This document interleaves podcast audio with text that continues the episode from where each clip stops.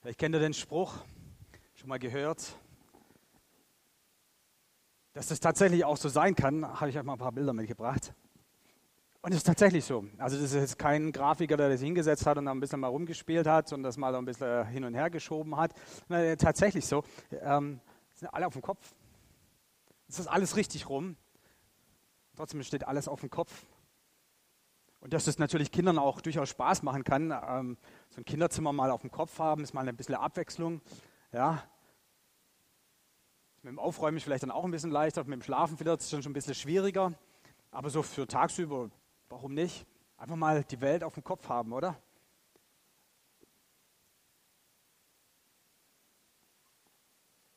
Es gibt tatsächlich so ein Haus. Vielleicht hat sogar schon mal der ein oder andere äh, begangen oder gesehen. Das, ähm, auf Usedom oder in Italien oder in Österreich gibt es auch so ein Haus. Das ist tatsächlich das Haus, das wirklich auf dem Kopf ist. Also das Dach ist nicht oben, sondern das Dach ist unten. Man läuft tatsächlich rein, aber alles ist dann innen auch tatsächlich auf dem Kopf. Da gibt es auch ganz lustige Bilder, na, wenn dann der, der Kopf über der Kloschüssel ist, nicht weil man sich erbrechen tut, sondern ähm, weil die Haare dann über der Schüssel hängen, aber weil die Schüssel halt über dem Kopf ist oder mal andersrum. Ich weiß gar nicht, wie man es genau sagen soll. Füße zwar an der Decke sind oder nicht an der Decke sind. Also die urigsten, die tollsten Bilder, die es dadurch gibt. Und ich glaube, dass die Welt auf den Kopf gestellt wird, das begegnet uns, aber es begegnet uns vor allem auch in der Bibel und vor allem den Menschen in der Bibel. Wir sehen das ja heute aus einer ganz anderen Perspektive. Wir sehen es ja zusammengesetzt. Wir können das ja alles reflektieren. Wir können die Zusammenhänge analysieren und was weiß ich alles. Aber die Menschen, die in dieser Zeit tatsächlich gelebt haben, die haben das ja erfahren. Die haben das ja durchlebt. Die haben das auf einmal erlebt, dass ihre Welt, ihre Gedankenwelt, ihre Welt, wie sie aufgewachsen sind, wie sie sie bisher verstanden haben, wie sie geprägt worden sind, was man ihnen beigebracht hat, plötzlich auf den Kopf gestellt wird. Plötzlich ist nichts mehr so, wie es ist. Nichts mehr, was normal ist. Und das ist auch die Geschichte von, von Jesus von Nazareth. Eine Geschichte, die, die die Welt von Menschen auf den Kopf gestellt hat. Und das Schöne ist, dass es bis heute noch tut. Aber ich möchte gerne mit euch den Augenzeugenbericht von, von Petrus, von Simon Petrus, mal anschauen. Simon Petrus hat es selber hautnah erlebt, der Apostel Petrus, wie wir ihn auch wir sagen. Und Petrus hat diesen Jesus kennengelernt. Er hat gemerkt, er hat erlebt, wie, wie Jesus in seine Welt reingekommen ist und plötzlich alles, wie er gedacht hat, wie er die Welt verstanden hat, einfach auf den Kopf gestellt hat. Und selbst in den Dingen, die er von der Pike auf als kleines Kind gelernt hat, nämlich als Fischer, selbst da hat, hat Jesus einfach mal gesagt, nö, machen wir heute mal anders. Und es gibt einen riesen Fischfang. Und Jesus ruft Menschen und sagt, komm, folge mir nach. Er hat den Petrus gerufen, komm, folge mir nach. Und da ging so eine Ausstrahlung auch von Jesus aus und die Leute haben alles stehen und liegen lassen und sind einfach mit ihm losgegangen. Haben nicht danach gefragt, was wird, was soll sein werden und wie auch immer. Sie sind einfach mit ihm mitgegangen. Und es hat das Leben von diesem Simon Petrus dermaßen auf den Kopf gestellt, dass er sein ganzes Leben diesem Jesus tatsächlich auch gewidmet hat. Nicht nur gewidmet hat, sondern sich ihm verschrieben hat, gesagt hat, diesem Jesus folge ich nach. Alles, was es mich kostet, alles, was ich bin, es ist es wert, diesem Jesus nachzufolgen. So im Nachhinein kann man das ja ganz gut anschauen, aber wenn man sich in das Leben eines Simon Petrus mal hineinversetzt, wie er das erste Mal es erlebt hat, wie das erste Mal Jesus begegnet ist, was er das erste Mal mit ihm erlebt hat, wie er dann das ein oder andere gesehen hat, was er dann gehört hat, wie dann das alles kam, wie das dann war. Das hat sein Leben auf den Kopf gestellt. Nachdem Jesus dann gestorben, auferstanden ist, ist ja, ist ja Petrus dann weitergezogen, ist im, ist im Römischen Reich auch unterwegs gewesen er war mit Johannes Markus, einer seiner Mitarbeiter, auch unterwegs und sie sind jetzt tatsächlich schlussendlich in Rom angekommen. Im legendären Rom, dem Zentrum der Macht des Römischen Reiches, in der Zeit von Kaiser Nero. Und irgendwie spürt auch in Simon Petrus, auch in Johannes Markus, dass die Zeit irgendwie kommt, dass sie gegen sie läuft. 30 Jahre lang ist dieser Simon Petrus rumgezogen und hat immer davon wieder erzählt, ich habe es gesehen, ich habe es gesehen, ich habe es mit meinen eigenen Augen gesehen. So war es, so hat sich es zugetragen. Der hat es nicht irgendwo nachgelesen und dann gesagt, oh ja, das ist eine tolle Geschichte, die ich euch jetzt mal erzähle. Nein, ich habe ich selbst erlebt. Ich habe es selbst erlebt. Aber Sie merken, Sie spüren, dass eine Zeit kommen wird, wo es dem Petrus nicht mehr möglich ist, zu erzählen, ich habe es erlebt. Ich weiß nicht, wer jetzt auf den Trichter gekommen ist oder die, die, tolle Idee jetzt dann schlussendlich hatte. Wahrscheinlich der Petrus weniger, war jetzt nicht so der gebildeste Mensch. Er war ein einfacher Fischer aus Galiläa, aus Israel. Er, war, er gehörte zur untersten Bildungsschicht, wenn man überhaupt Bildungsschicht nennen das kann.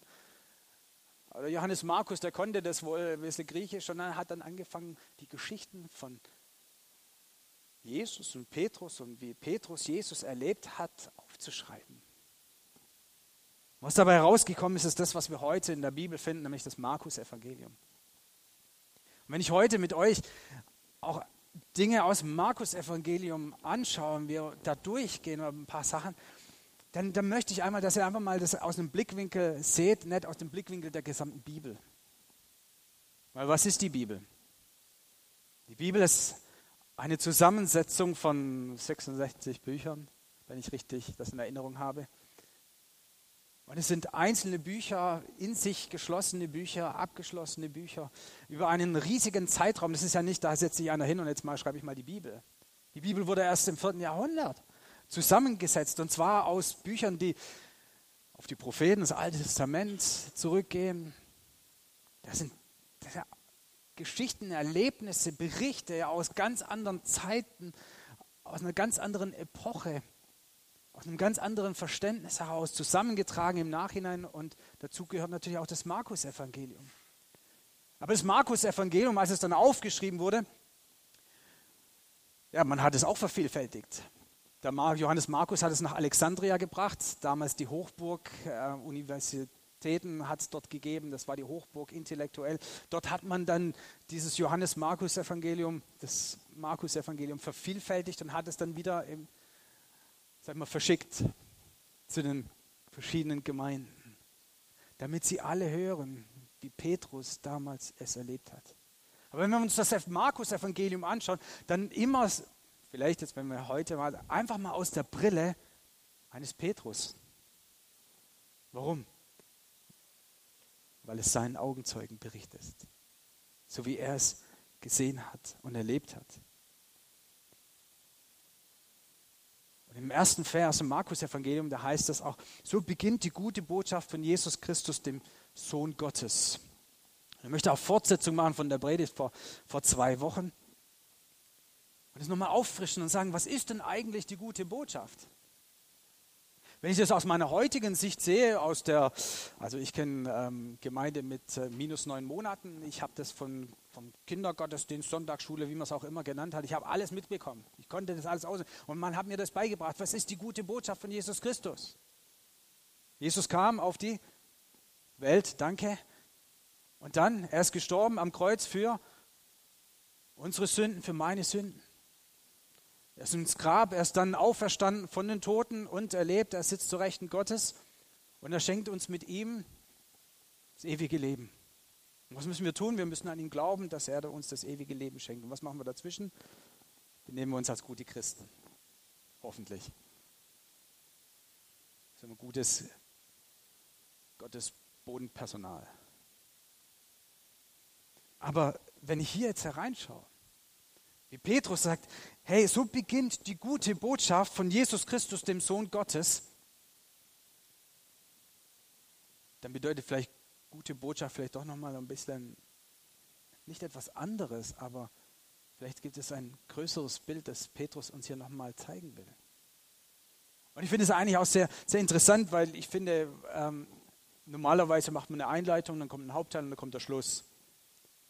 Aber wie der Petrus hier anfängt und sagt, hey, das Allerwichtigste kommt zuerst, nämlich der Schluss kommt zuerst und sagt, hey, das ist die gute Botschaft. Du weißt noch gar nicht, du hast noch nichts gehört, aber du weißt gleich von vornherein, das ist die gute Botschaft. Ja? Petrus sagt, das ist die gute Botschaft. Du bist nicht deine Schlussfolgerung am Ende und sagst, oh ja, schon, ganz gute Botschaft, ne? nicht Okay, können wir schon so sagen. Nein, Petrus sagt, das ist die gute Botschaft von Jesus Christus, dem Messias, dem Sohn Gottes. Steilvorlage. Jesus, Sohn Gottes. Jetzt mal ganz ehrlich, wenn du das erste Mal hörst, Jesus Christus ist der Sohn Gottes, du hast es vorher nicht im Kindergottesdienst gehört oder deine Eltern haben es dir nicht abends vorgelesen oder du hast es nicht im Religionsunterricht gehört und hörst das erste Mal, äh, Jesus Christus, der Sohn Gottes. Okay. Kann man glauben, kann man aber auch nicht glauben. Ist das wirklich wahr? Petrus sagt, hey, ich habe es mit meinen eigenen Augen gesehen. Ich habe es im eigenen Körper erlebt. Ich habe das, hab das durchlebt. Ich habe das miterlebt. Und ich habe mein Leben dafür gegeben. Das ist dieser Jesus Christus, der Sohn Gottes. Was ist nun die gute Botschaft?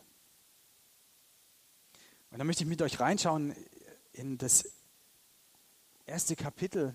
Da heißt es nämlich, in Vers 14, nachdem Johannes durch Herodes Antipas verhaftet worden war, ging Jesus nach Galiläa, um dort die gute Botschaft Gottes zu predigen. Da hat noch niemand irgendetwas gewusst von Kreuzigung, von Auferstehung, von Gemeinde und was weiß ich, was dann alles gekommen ist. Hat noch keiner da was davon gewusst. Aber Petrus sagt, Jesus ging und hat die gute Botschaft gepredigt. Also können wir das nicht aus dem Blickwinkel von nachher betrachten, sondern einfach mal zu sehen, was war denn die gute Botschaft, die Jesus den Menschen gebracht hat? Was hat er ihnen denn gepredigt? Was hat er ihnen denn versucht nahezubringen? Es ist folgendes, nämlich dass die Zeit erfüllt ist. Die Zeit ist gekommen, die Zeit ist jetzt da, die Zeit ist erfüllt, das Reich Gottes ist nahe, kehrt um und glaubt an die gute Nachricht. An welche gute Nachricht? Jesus lebt noch, ne? Jesus sagt, predigt selber. Glaubt an diese gute Nachricht vom Reich Gottes, dass das Reich Gottes dir, euch nahe ist. Das ist ein ganz anderer Blickwinkel, ganz andere Perspektive. Aber die Zeit ist jetzt da. Das bedeutet, wenn die Zeit jetzt da ist, dann ist sie nicht irgendwann, sondern sie ist hier und jetzt. Sie ist auch dir nahe. Das ist auch mit die Botschaft, das große Bild, das, das Petrus uns hier eigentlich auch nochmal mit auf den Weg gibt. Das Reich Gottes ist nicht fern. Und du bist nicht fern vom Reich Gottes, sondern das Reich Gottes ist hier und ist jetzt, denn ich bin als Jesus Christus gekommen. Sohn Gottes das Reich Gottes zu euch zu bringen. Nun, Jesus muss ein beeindruckender Mensch gewesen sein, Prediger gewesen sein, definitiv. Wir wissen, er ist der Sohn Gottes, aber wo auch immer er hingegangen ist, der hat einfach die Menschen zutiefst beeindruckt. Das heißt in, äh, im Markus-Evangelium, denn er lehrte wie einer, der Vollmacht von Gott hat, ganz anders als die Gesetzeslehrer. Von dem Mann ist echt was ausgegangen, von diesem Jesus ging etwas auf, wie er lehrte, so hat vorher keiner gelehrt. Und da fing es an, dass plötzlich die Welt auf den Kopf gestellt wurde. Und er erzählte nicht nur irgendetwas, sondern er hatte Autorität, die klebten ihm regelrecht an den Lippen. Die waren fasziniert davon, die waren beeindruckt. Das haben wir so ja noch nie gehört. Das haben wir ja so noch gar nicht verstanden. Wirklich ist so das Reich Gottes. Ist Gott wirklich so, wie du, Jesus, uns das sagst, wie die gute Botschaft ist?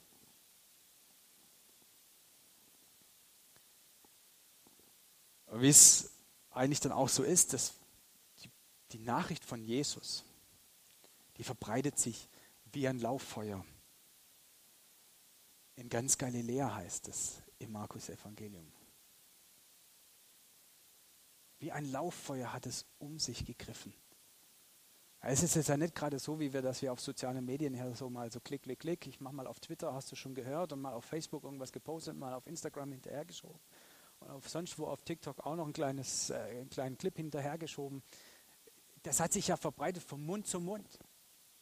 Der hat die Menschen so tief beeindruckt, dass egal wo die Leute dann hin und her gezogen sind, und die Leute sind damals ja nicht so viel herumgezogen, die waren nicht so mobil wie wir, wenn die vielleicht mal über 30 Kilometer hinaus gewandert sind in ihrer, zu ihrer ganzen Lebenszeit, dann war das ja schon weit für manche oder für die meisten. Aber es hat sich wie ein Lauffeuer herumgesprochen. Dieser Jesus, dieser neue Rabbi, dieser neue Prediger, dieser, dieser neue Lehrer, dem ist, von dem geht echt was aus.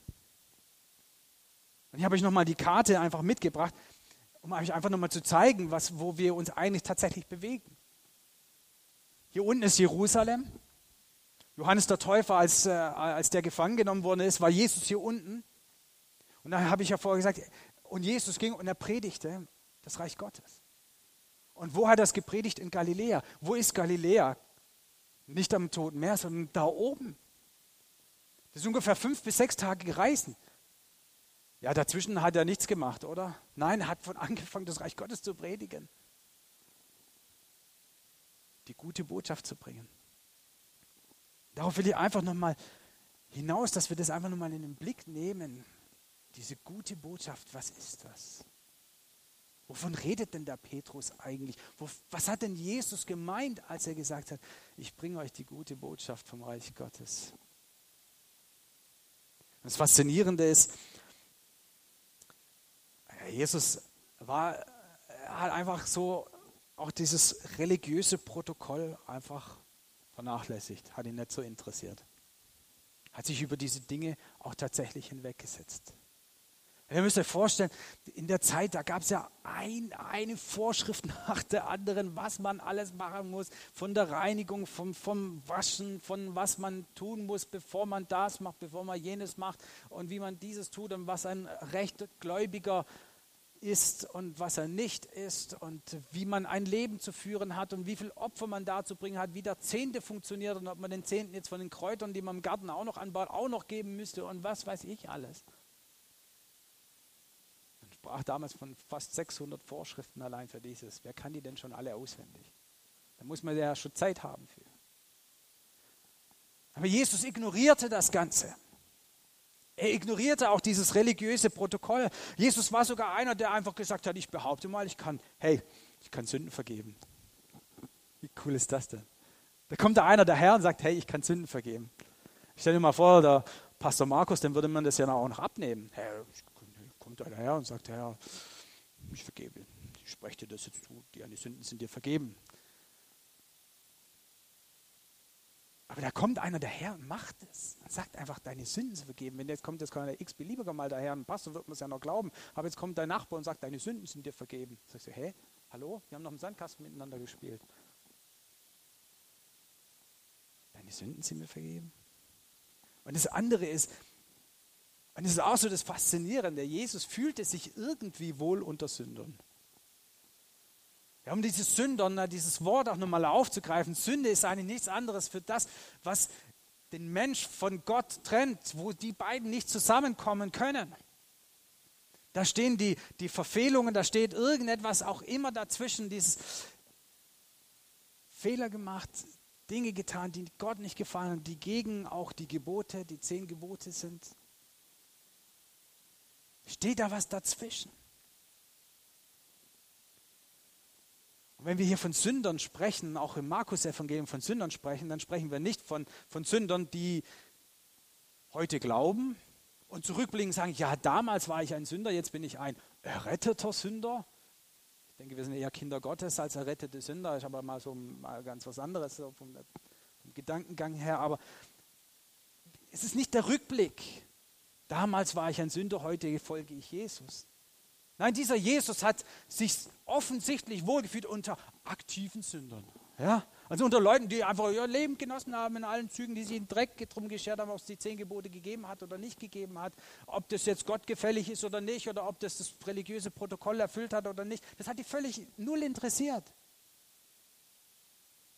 Und für einen Lehrer damals, ein Lehrer der Schrift, war das ein absolutes No-Go. Das ging gar nicht, dass man sich mit aktiven Sündern abgibt.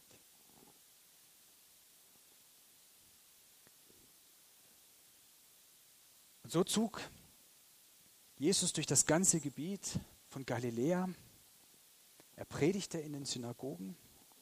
Und dann heißt es von ihm, er hat nicht nur gepredigt, hat nicht nur gelehrt, sondern er trieb sogar Dämonen aus. Hey, und das war was.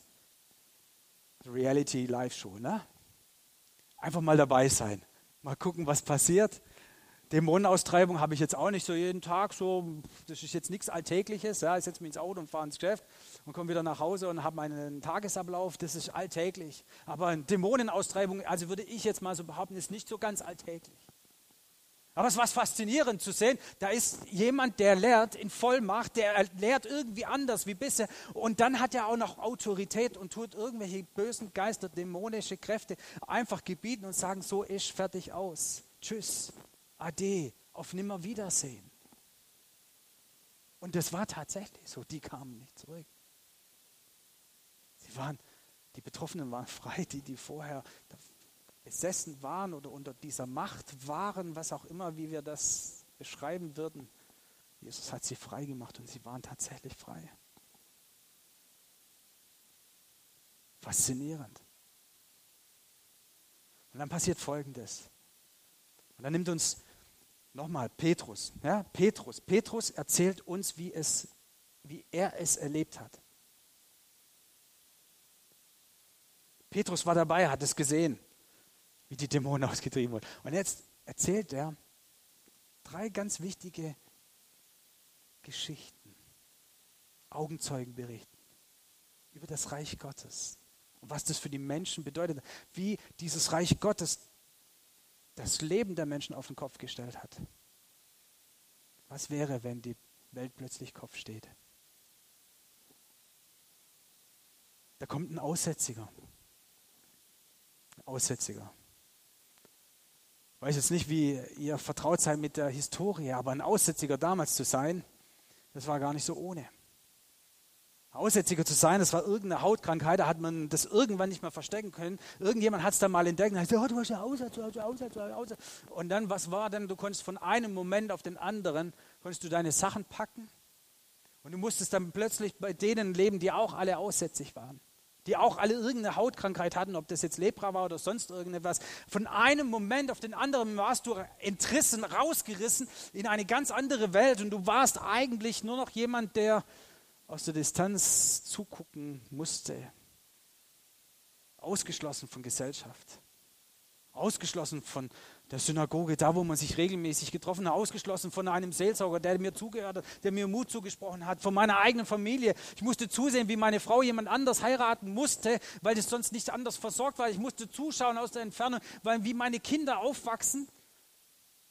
Ich war von einem Moment auf den anderen herausgerissen. Ich durfte meine Arbeit nicht mehr tun. Ich konnte meine Familie nicht mehr versorgen. Ich durfte nicht mehr. Ich war ausgeschlossen.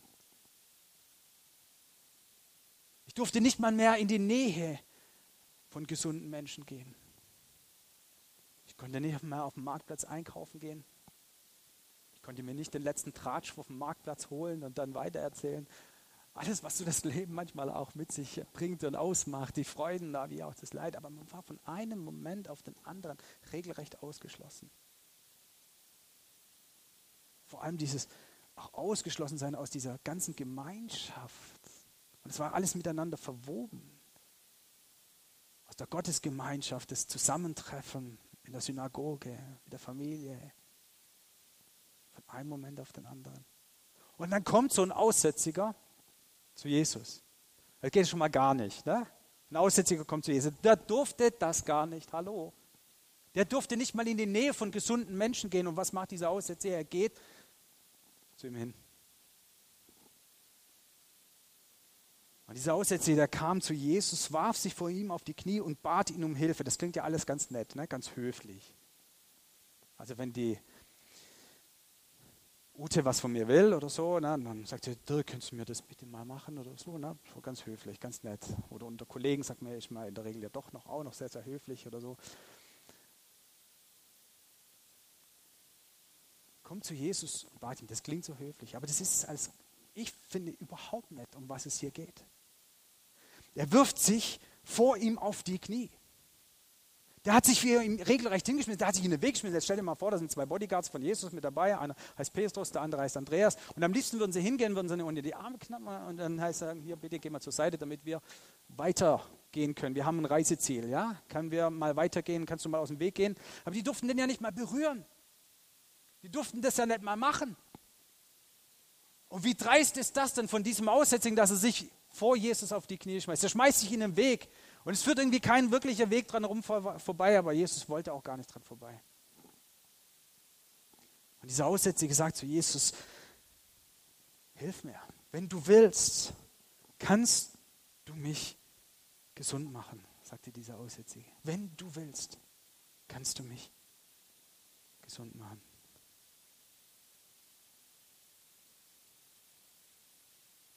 Wenn wir verstehen wollen, was so echter Glaube ist, tiefer Glaube ist, dann finden wir genau das hier. Also nicht Glaube, Vorschriften halten und das und jenes, alles wissen und was weiß ich alles, sondern der Kern des Glaubens finden wir hier. Zu glauben ist sich sicher zu sein, dass Jesus kann. Sicher zu sein, dass Jesus kann. Voller Hoffnung zu sein, dass Jesus wird. Es ist dieses, dieses Vertrauen, dieses Glauben, diese, dieses glaubensvollen Vertrauen in diesen Jesus, dass er kann. Und die Hoffnung, die ich in diesen Jesus hineinsetze und sage, ich hoffe darauf, dass er will. Ich habe die Hoffnung, dass er will. Und genau das finden wir hier bei diesem Aussätzigen. Und deswegen wirft er sich diesem Jesus in den Weg, wirft sich auf die Knie. Und dann heißt es, Jesus hatte Mitleid mit ihm und er berührte ihn. Das klingt total super, total emotionale Geschichte hier. Ja. Jesus sieht diesen Aussätzigen und hat Mitleid. Natürlich hat er Mitleid, weil er weiß, was das bedeutet. Bis heute ist man in der Forschung von in, in der, den Büchern der Bibel unterwegs. Nehmen sich Menschen Zeit, machen nichts anderes, um alte Schriften zu erforschen und zu schauen, wie denn der Bibeltext der richtigste und der beste ist und wie man es am besten übersetzt. Bis heute macht man das. man hat die ältesten Schriften vom Markus-Evangelium, die, die, die sind ein bisschen anders. Man vermutet, man sagt so ein bisschen nach, dass äh, vielleicht die äh, nachher, die dann das so kopiert haben, dass die so ein bisschen mehr so politisch korrekt gemacht haben, weil man dann vielleicht Jesus ein bisschen besser darstellen wollte oder wie auch immer. Jesus hatte Mitleid, das klingt ziemlich super, klingt ziemlich gut, lässt sich, lässt sich auch gut erzählen. Aber eigentlich, was Jesus war, wenn man das Wort hier aus dem griechischen Text tatsächlich in den ältesten Manuskripten, die man hat,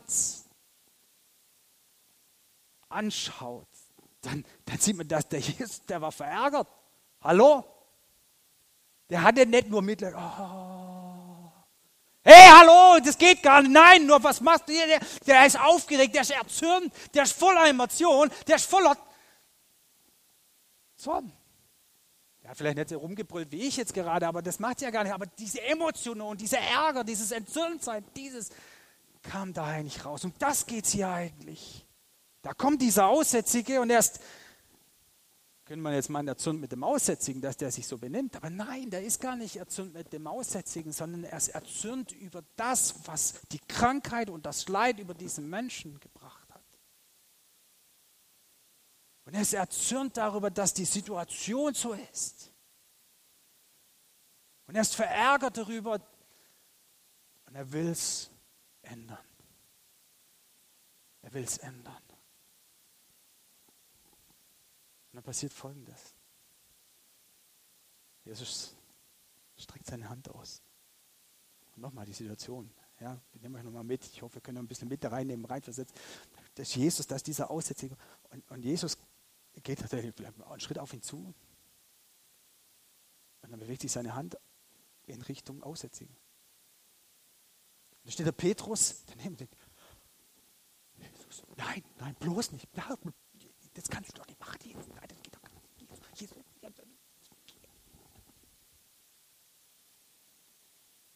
Mach das nicht. Geht nicht.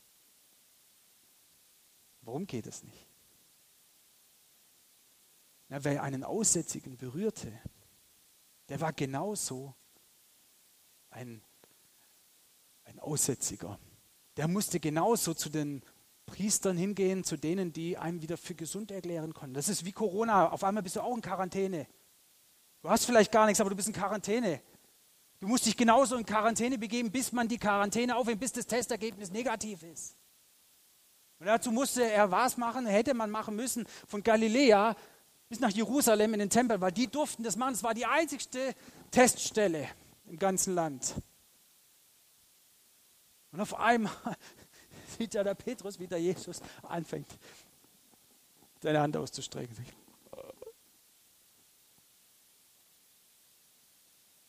Geht gar nicht. Jesus hat es null interessiert.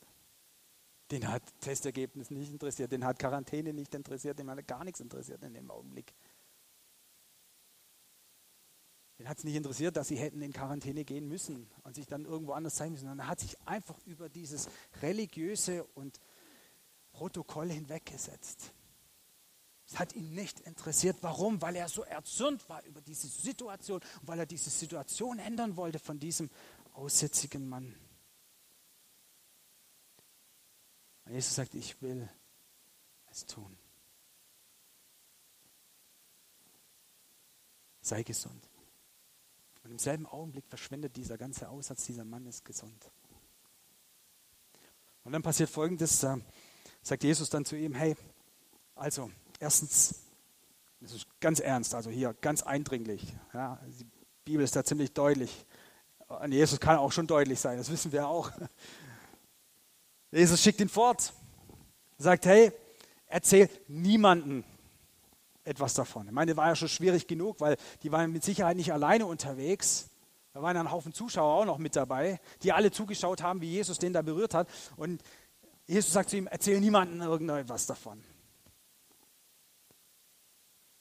Sondern geh. Wohin?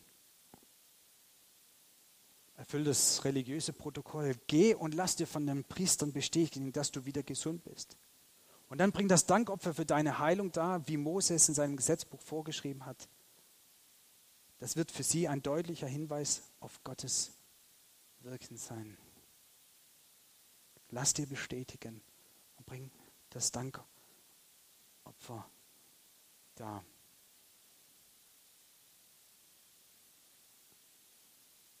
Das Reich Gottes kommt nahe diesem aussätzigen Mann, dem Ausgeschlossenen. Aber dass es bestätigt wird, dass er wieder gesund ist, dazu sollte er dann nach Jerusalem gehen. Und was macht der Mann? Er macht alles andere wie das. Er sagt, Jesus, ich bin so happy, ich bin so clappy, mir geht so gut, ich bin wieder gesund. Und er fing an, allen zu erzählen, was er erlebt hat und was Jesus getan hatte. Und es hatte zur Folge, dass von überall die Menschen zusammengeströmt sind. Was, der hat eine Aussätzige geheilt? Was, der Dämonen austreiben? Das muss ich mit meinen eigenen Augen sehen. Das muss ich selber mal erlebt haben. Das muss ich selber irgendwie mal. Und die Leute, sie kommen. Und die Leute fangen an zu glauben, dass dieser Jesus kann und haben die Hoffnung in ihrem Herzen, dass er will. Na, heißt es im Markus-Evangelium, die Menschen strömten so zahlreich zusammen, dass es keinen Platz mehr gab. Was war die Geschichte? Das, das geht ja in einem fort, ganz dramatisch geht es ja, zack, zack, zack, geht es in einem fort. Der Aussätzige ist von der Szene, sage ich mal, nächste Szene ist, da sind die zusammen und alle Menschen kommen zusammen und es gibt keinen Platz mehr und alle drängeln in das Haus, da wo Jesus normalerweise dann lehrt und da gibt es schon gar keine Luft mehr zum Atmen. Die Leute gucken schon ins Fenster, dass man gar kein Fenster mehr sieht, außer Köpfe.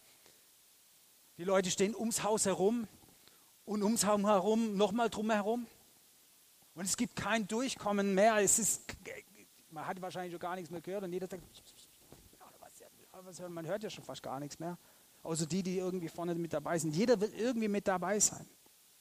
Und so gibt es nicht mal einen Platz draußen vor der Tür.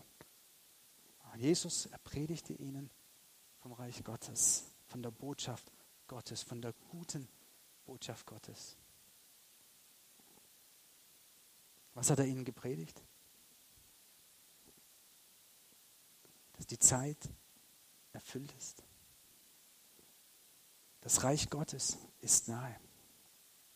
Und weil das Reich Gottes nahe ist, deswegen kehr um, tue Buße und glaub an die gute Nachricht. Glaub an das Reich Gottes, wie ich es dir nahe bringe. Glaube daran, dass das Reich Gottes hier und jetzt ist. Dass es angebrochen ist, dass es nicht irgendetwas für die Zukunft ist, sondern dass das Reich Gottes hier, jetzt, für dich, genau hier schon anfängt. Es ist gekommen, die Zeit ist erfüllt, es ist angebrochen.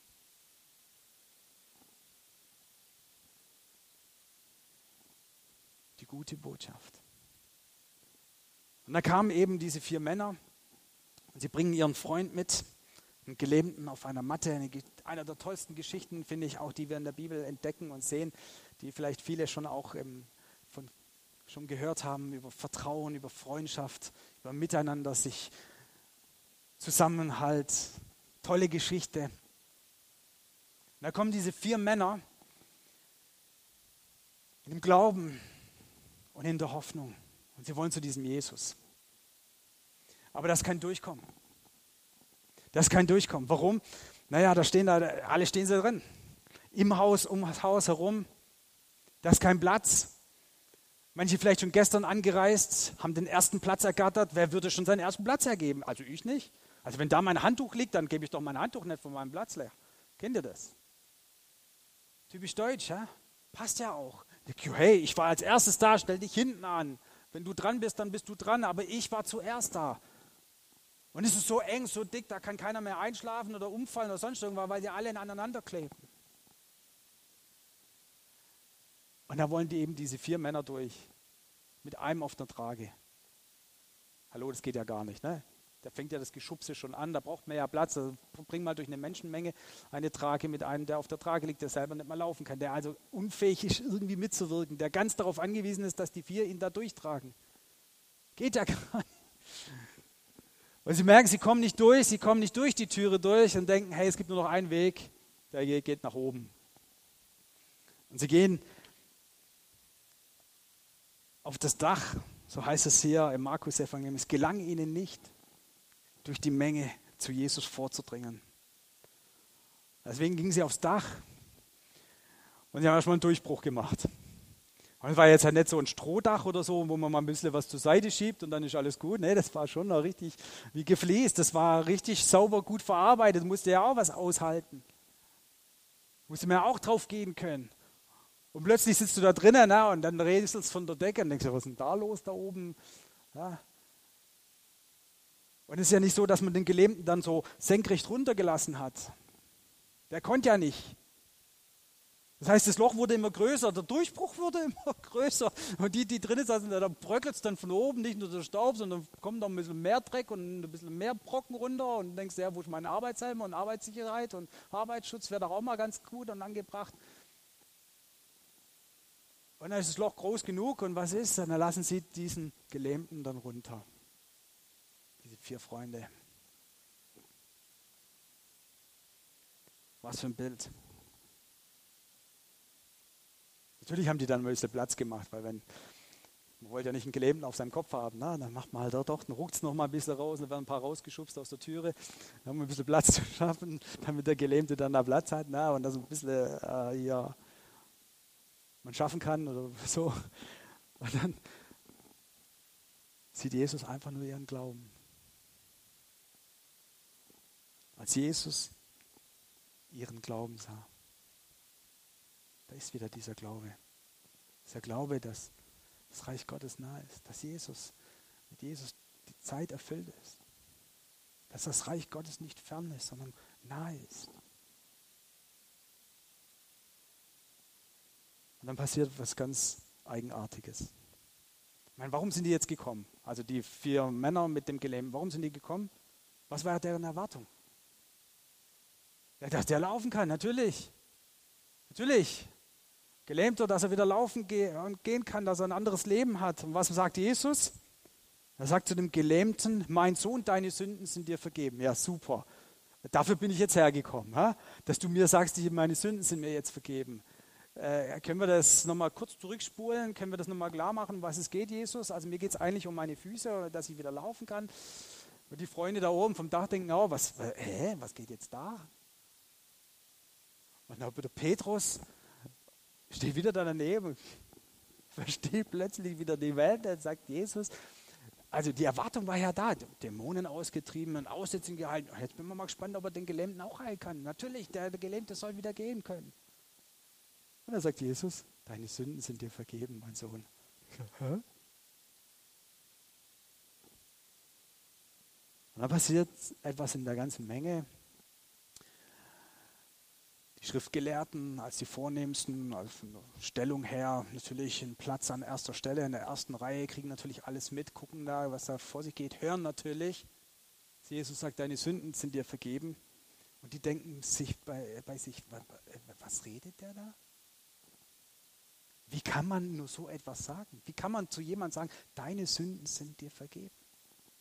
Was für eine Anmaßung. Hallo? Geht gar nicht. Wenn jemand Sünden vergeben kann, dann kann das nur Gott allein. Wie, wie ist denn dieser Jesus, dieser, dass er sagt, deine Sünden sind dir vergeben? Wer ist denn das? Wer bist du, Jesus? Ich glaube, so viel Sonne abbekommen oder was? Das Schöne mit Jesus ist ja, dass es nicht nur tolle Sachen zu erleben war, sondern war vielleicht auch eine ganz gefährliche Nummer, denn Jesus wusste, was in ihnen vorging. Der konnte sogar Gedanken lesen. Ganz gefährliche Nummer. Kannst du nicht mal deine Gedanken geheim halten vor Jesus. Wer will das schon? Manchmal ist man ja froh, wenn man seine Gedanken für sich behalten kann, oder? Aber Jesus wusste, Jesus erkannte, was sie dachten. Und dann stellt er ihnen eine ganz tolle Frage. Eine total einfache Frage. Warum macht ihr euch in euren Herzen eigentlich solche Gedanken? Denn was ist leichter? Was ist leichter?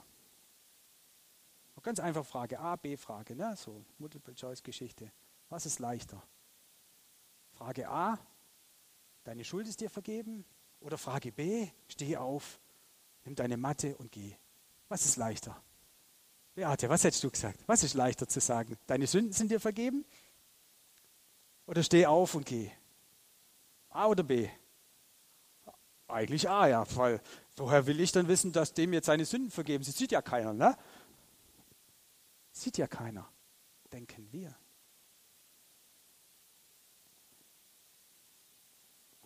Wir müssen, glaube ich, schon nochmal verstehen, was das bedeutet hat, dass jemand krank war, jemand gelähmt war, jemand Aussatz hatte in dieser Zeit. Denn eigentlich bedeutete Krankheit immer etwas, etwas ist mit dir nicht in Ordnung. Dass irgendwo, irgendjemand hat hast du selbst oder irgendjemand deiner Familie, in irgendeinem Teil deiner Generation, in deiner Biografie, hat irgendjemand einen Fehler gemacht. Und es, dass du krank bist, ist die direkte Folge von der Sünde, die du über dein Leben gebracht hast, die du gemacht hast. Und deswegen sagt Jesus zu ihm, deine Sünden sind dir vergeben. Und deswegen sagt, fragt Jesus diese zwei Fragen. Was ist leichter? Zu sagen, deine Sünde ist dir vergeben oder steh auf und geh?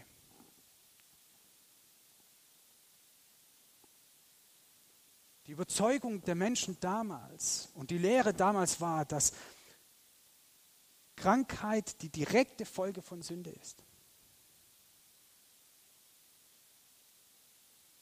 Also, das ist die Strafe Gottes über dein Leben. Das hast du dir verdient. Hättest du dich anders verhalten, hättest du wärst nicht krank geworden. So einfach. Aber Jesus durchbricht auch hier wieder ganz klar das Protokoll und stellt die Denkweise der Menschen auf den Kopf. Und er sagt, ich werde es euch beweisen. Das ist immer gut, wenn jemand was beweisen will. Ne? Ich werde es euch beweisen, dass der Menschensohn, das ist das erste Mal, dass Jesus von sich selbst einen messianischen Begriff verwendet. Der Menschensohn ist ein Begriff über den erwartenden Messias, als die Zeit erfüllt war. Der Messias ist da. Dass der Menschensohn auf der Erde Vollmacht besitzt, Sünden zu vergeben. Ich werde es euch beweisen. Und er wandte sich zu dem Gelähmten und sagte, steh auf, nimm deine Matte und geh. Nimm deine Matte, du bist geheilt. Also was war schwieriger? A oder B? Für Jesus war weder das eine noch das andere schwierig. Denn er hatte die Macht, die Autorität, Sünden zu vergeben, aber auch etwas zu durchbrechen und eine Denkweise der Menschen auf den Kopf zu stellen. Und da nahm der Mann die Matte bahnte sich einen Weg durch die staunende Menge und da lobten sie alle Gott. So was haben wir noch nie gesehen, riefen sie. Ja klar, ich habe auch noch nie jemanden gesehen, der, auf, der vorgelähmt war und aufgestanden ist, gegangen ist. Aber ich habe auch noch nie jemanden gehört, der gesagt hat, du, deine Sünden sind dir vergeben. Und ich habe Vollmacht darüber.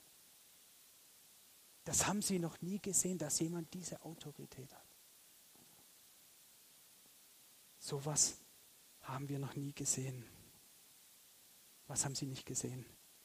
Dass die Zeit erfüllt ist, dass das Reich Gottes nahe ist und gekommen ist und Jesus sie aufruft, kehrt um, glaubt an die gute Botschaft, die gute Nachricht, die ich euch bringe. Das Reich Gottes ist so viel anders. Das Reich Gottes hält sich nicht an irgendwelche religiösen Protokolle. Das Reich Gottes ist nicht daran interessiert, ob man den Aussätzigen jetzt berühren darf oder nicht. Jesus ist allein daran interessiert, das Reich Gottes zu den Menschen kommt. Es gibt einen Zusammenhang zwischen Sünde und Krankheit. Aber mit der Sünde ist die Krankheit in die Welt gekommen. Auch der Tod ist mit der Sünde in die Welt gekommen. Ja, diesen Zusammenhang gibt es. Aber was Jesus hier macht, er, er nimmt das ganze Paket und macht eine Rolle rückwärts. Er dreht das Rad wieder zurück. Er durchbricht diese Macht des Todes und der Krankheit. Wir erleben, dass Menschen, die in Saus und Braus leben, das beste Leben haben. Wir erleben die Gottes, Menschen, die wirklich gottesfürchtig, die in ernsthaften Glauben, dass sie, dass sie krank werden, dass sie an Krankheiten sterben, dass sie Leid erleben, dass, dass sie ein ganzes Paket auf ihrem Leben haben. Das sehen wir, das erleben wir. Aber das ist das Resultat, weil die Sünde in die Welt kam. Und weil wir Teil, solidarisch Teil dieser Welt sind. Aber Jesus ist gekommen. Das Reich Gottes ist anders. Das Reich Gottes durchbricht diesen Zusammenhang. Und Jesus macht klar, das Reich Gottes, das ich euch sage, wie Gott sich das gedacht hat, ist so viel anders. Ich durchbreche es mache es anders. Und dann ganz, ganz kurz eine letzte dramatische Geschichte eigentlich hier an der Stelle. Und dann kommen wir auch zum Schluss. Das Lobpreisteam kann sie auch schon mal bereit machen. Als er weiterging, sah Jesus Levi, den Sohn des Alpheus, am Zollhaus sitzen. Ah, Zöllner sind so eine spezielle Gruppe in der Bibel, auch gerade in der Zeit von Jesus. An anderer Stelle, da sehen wir so, auch so eine Kategorie, so eine Abstufung. Na, da gab es die Sünder und unter den Sündern gab es nochmal die Zöllner. Also nochmal eine Stufe schlimmer. Und Jesus geht und er sieht diesen Levi. Jetzt können wir ja sagen, Levi, das ist wie unser Max Meyer Müller. Ja? Von denen gibt es unzählige. Also in jedem Dorf, in jeder Stadt gibt es nicht nur einen Müller, gibt sondern wie viele Müller? Keine Ahnung, Tausende. Ganz viele. Also welchen Levi meinst du denn jetzt? Und die Leute, die kannten sich. Und der Petrus, der kannte auch den Levi, nämlich den Sohn des Alpheus. Der wusste, von welchem Levi er sprach. Und er wusste ganz genau, welcher Mann das war. Das war nicht irgendeine erfundene Geschichte, sondern er kannte diese Person. Diesen Levi, der am Zollhaus sitzt. Dürft schon kommen. Und Petrus sieht, wie Jesus auf diesen Levi zugeht. Und Petrus denkt, was kommt jetzt? Mit denen haben selbst wir nichts zu tun. Auch wenn ich mich unter die Kategorie Sünder stellen würde, mit dem Zöllnern habe auch ich als Sünder nichts zu schaffen. Mit denen habe auch ich nichts zu tun. Und Jesus, was macht er? Er geht auf ihn zu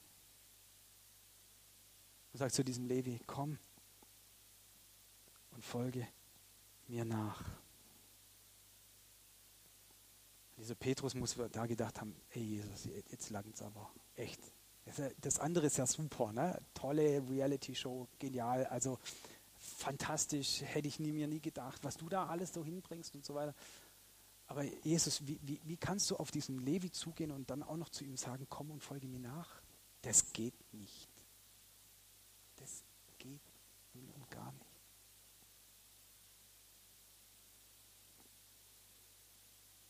Und dann passiert Folgendes. Da stand Levi auf und folgte ihm nach. Was für eine Anziehungskraft muss von Jesus ausgegangen sein. Aber was uns Petrus hier nochmal mit auf den Weg bringen möchte, das, was ich schon immer wieder gesagt habe, das Reich Gottes ist nahe gekommen. Das Reich Gottes ist nicht für eine elitäre Gruppe, ist nicht für die Gelehrten, ist nicht für die Auserwählten,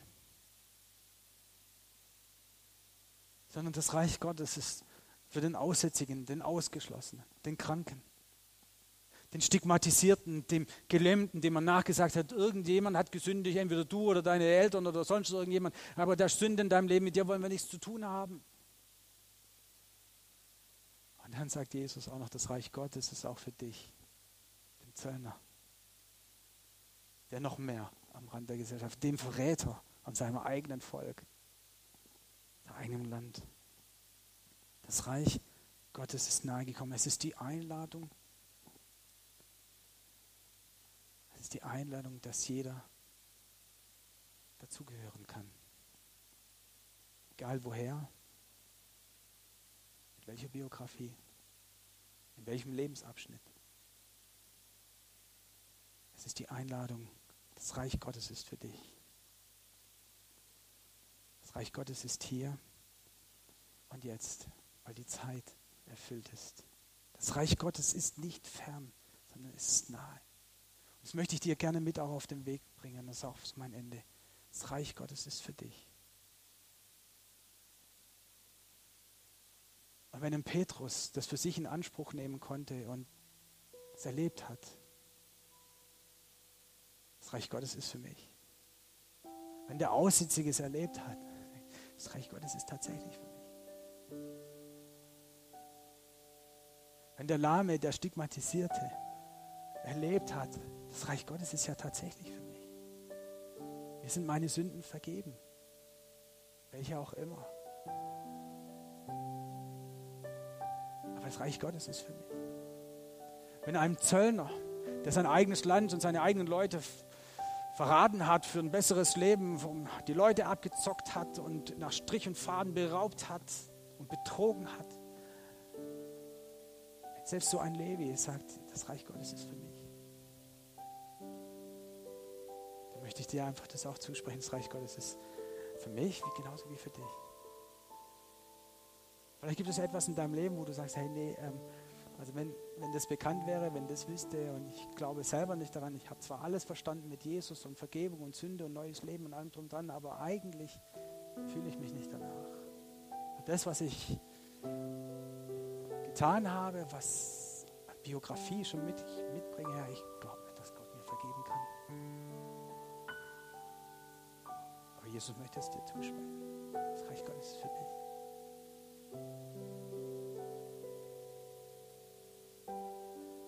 Vielleicht hast du immer wieder gedacht, was habe ich getan, dass ich dieses Leid über mein Leben erfahren muss? Krankheit, was auch immer. Darum geht es gar nicht. Das Reich Gottes ist für dich. Vielleicht fühlst du dich wie so ein Aussetzer. So irgendwie das Gefühl, gehörst du irgendwie nie so richtig dazu. So wie die anderen Christen, die Vorzeichen-Christen, wie unser Pastor sein kann, werde ich nie sein, so diszipliniert, was weiß ich, keine Ahnung. So wie die Christen, das werde ich nie sein. Irgendwie fühlst du dich nie dazugehörig. Das ist doch gar nicht entscheidend. Entscheidend ist, dass Jesus zu dir sagt, komm, folge mir nach. Dass Jesus zu dir sagt, das Reich Gottes gehört dir. Mach das Reich Gottes nicht klein durch dein Denken, ich lade dich ein.